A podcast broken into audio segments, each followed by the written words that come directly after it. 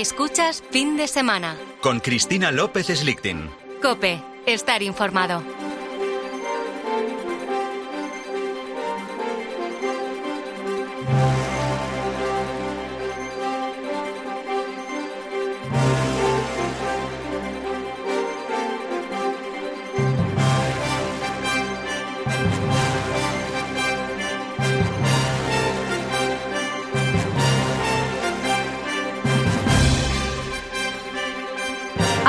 Las 11 y 26, no, la 1 y 26, las 12 y 26 en las Islas Canarias, que se me ha pasado el programa volando. Vamos a hablar de uno de los tesoros más famosos de España, seguro que lo recuerdas de los libros del cole, el Tesoro de Villena, un conjunto de 59 objetos de oro, plata, hierro y ámbar, descubierto en los 60 en la localidad alicantina de Villena y con una antigüedad de unos 3.000 años.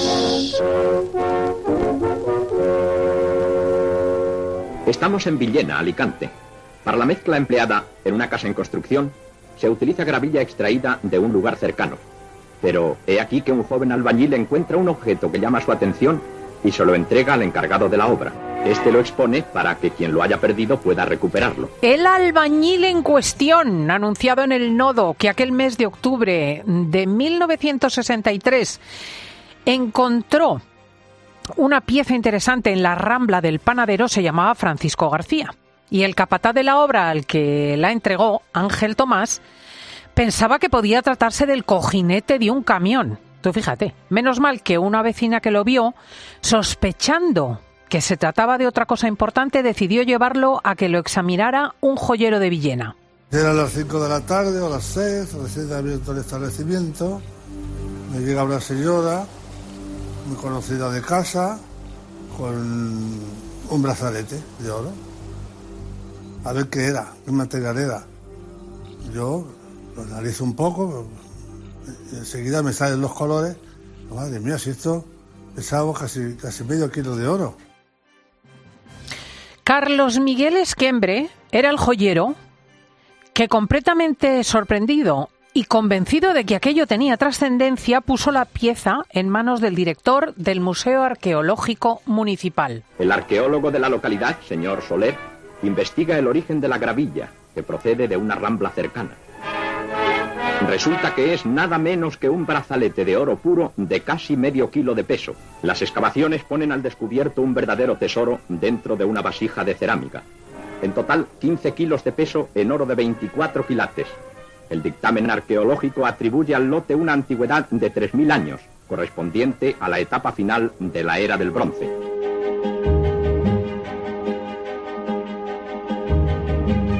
Bueno, ya solamente este recorrido por el hallazgo del tesoro de Villena merece la pena, gracias a Diego González y a Jesús García Ercilla, que han buceado en los archivos. Pero ¿por qué hablamos ahora de este tesoro descubierto hace 60 años? Porque resulta que una mucho más reciente investigación ha revelado que alguno de estos objetos fue creado con material extraterrestre. Sí, sí, sí, sí, sí, sí, sí.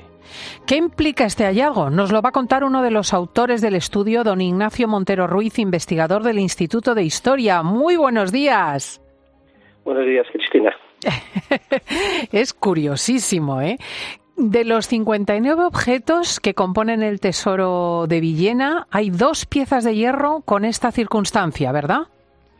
Exactamente, son dos piezas, una de ellas es un brazalete y la segunda pieza es un poco más difícil de interpretar. Es un casquete que además de hierro está hecho también con adorno de oro. Ajá, es una especie de esfera hueca, ¿no? Sí, es una hemisfera que probablemente podía rematar algún tipo de eh, espada, cetro, mango. Comprendo. ¿Y qué ocurre con este hierro? Bueno, el, el estudio que hemos realizado eh, nos ha permitido identificar que la composición del hierro contiene proporciones elevadas de níquel y eso nos hace referencia al, al, único hierro con esas características que es el hierro meteorítico, el hierro que procede de los meteoritos que caen a la Tierra desde el espacio. Es que es, es curiosísimo. Eh, en concreto, este meteorito que han identificado desde hace 3.000 años, ¿es similar a otros que siguen cayendo?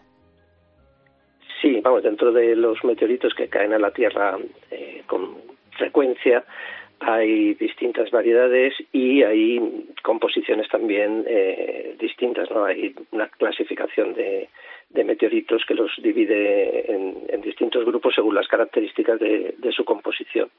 los que nosotros hemos identificado en Villena son los meteoritos del grupo 1AB. Hmm. Bueno, es su clasificación, pero entiendo que por alguna razón en, cuestiones de relevancia social, pues un tesoro obviamente está compuesto de joyas que solo unos pocos pueden permitirse, mangos de espadas que solo unos pocos pueden permitirse, venía enriquecido por este eh, material de meteorito. Vamos a ver, el, hierro evidentemente en esta época de la Edad del Bronce era un material desconocido. Eh, existen algunos objetos de, hierro que precisamente por su excepcionalidad o por ser más eh, diferentes o, únicos adquieren un, valor equiparable a, por ejemplo, pues al oro o a la plata, que son nuestras referentes como, como metales más, más ricos y más nobles.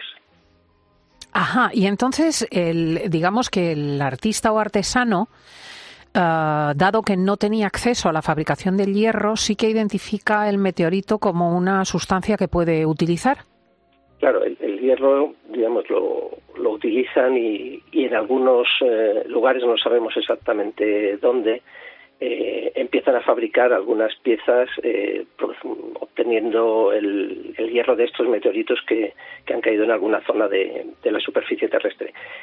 es muy difícil poder identificar exactamente qué, qué, tipo de meteorito o cuál de los meteoritos es y en el caso de Villena pues no tenemos ninguna pista ni ningún indicio de que pueda ser un meteorito caído en la propia península ibérica. Lo más probable, por el periodo en el que nos estamos moviendo de la Edad del Bronce, en el momento que se dan los primeros contactos con el Mediterráneo Oriental, que es la zona donde tenemos más eh, objetos de hierro meteorítico identificados, pues que sean piezas que hayan podido venir desde, desde el otro lado del Mediterráneo.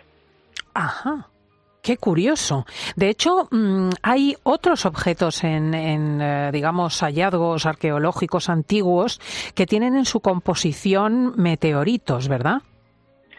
Sí, vamos, hay una serie de objetos, los, más antiguos identificados, pues proceden eh, casi de, inicios del periodo calcolítico en, la zona de Egipto, que pueden tener a lo mejor ahora 5.000 años de antigüedad hay otra serie de objetos que, se van identificando en toda esa zona eh, de la costa levantina del Mediterráneo, eh, también hacia el 2500 antes de Cristo y bueno otros materiales mucho más conocidos pues como la daga de la tumba de Tutankamón que, bueno pues que estaría datada pues hacia 1350 o, o en ese entorno una cronología similar a la que podría tener el tesoro de Villena. ¿Hay objetos incluso de composición extraterrestre en tesoros de Suiza y Polonia? Sí, hay algunos objetos también en, otras partes de Europa. Eh, lo único que estos objetos de la punta de flecha de Moringen en, Suiza eh, tienen una cronología un poco posterior y los estudios eh, apuntan a que el tipo de meteorito que se, que se ha utilizado pudiera identificarse con piezas que han caído en la zona del mar Báltico, o sea que serían un tipo un poco diferente. Es, eh, ¿En qué medida este descubrimiento es eh, interesante? Quiero decir, ¿qué cosas le dice a usted como experto que al profano nos resultan ajenas? Bueno, eh, digamos, la, identificación de que este hierro sea meteorítico, primero permite acotar con algún algo más de seguridad la cronología del propio tesoro. Tenga en cuenta que el tesoro aparece en una rambla, eh, metido en una cerámica, pero no aparece rodeado de ningún otro contexto arqueológico que nos permita fechar el, propio tesoro. Por eso ha habido debate entre si era más antiguo o más moderno. Al ser hierro meteorítico, pues evidentemente nos permite suponer una mayor antigüedad y eh, alojarlo en ese periodo del bronce tardío entre 1400 y, 1200. ¿Y por qué? Quiero decir, si han seguido cayendo meteoritos con posterioridad. Bueno, los meteoritos siguen cayendo, pero eh, lo que están utilizando las personas son los meteoritos que cayeron en, el pasado, no necesariamente de una manera contemporánea al momento en el que se mm. fabrican, sino, digamos, a lo largo de toda la historia de la Tierra. En la cronología, digamos, la podemos acotar porque el tesoro tiene otra serie de piezas que se vinculan con el yacimiento de Cabezo Redondo, que está también en Villena, que es el, referente para poder eh, encuadrar, mm, digamos, el contexto de este, de este tesoro que apareció fuera del poblado.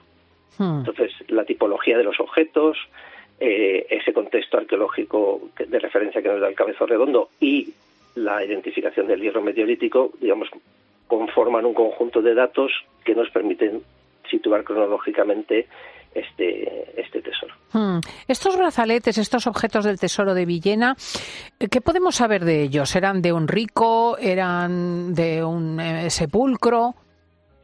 Bueno, eh, en esto pues todavía hay opciones eh, abiertas. Nosotros eh, en la arqueología tratamos de argumentar en función de la información disponible y actualmente la información que tenemos eh, de cara a la interpretación, pues eh, digamos no nos permite identificar un individuo, puesto que es un tesoro que está oculto. Eso probablemente lo que nos está indicando es que hay algún tipo de conflicto o peligro en, en el momento que obliga a esconder ese, ese tesoro, probablemente pueda ser un tesoro más colectivo vinculado al poblado y, y a la élite que, que, gobierna ese poblado, pero no, digamos, se asocia a una sepultura individual, o sea que no es un, tesoro individual como puede ser eh, el encontrado de la tumba de Tutankamón, que, digamos, pertenece a un rey. Aquí no podemos hablar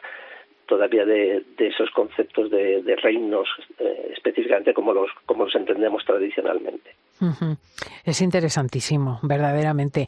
Eh, ¿Está íntegro? ¿El tesoro de Villena está íntegro? Pues aparentemente sí, porque las actuaciones iniciales fueron bastante diligentes y eh, José María Soler, digamos, se encargó de, de, organizar el estudio y la recopilación de los materiales. Entonces, es muy probable que no, no falte nada significativo en, el propio en el propio tesoro. Fascinante, les felicito muchísimo. Muchas gracias a don Ignacio Montero Ruiz.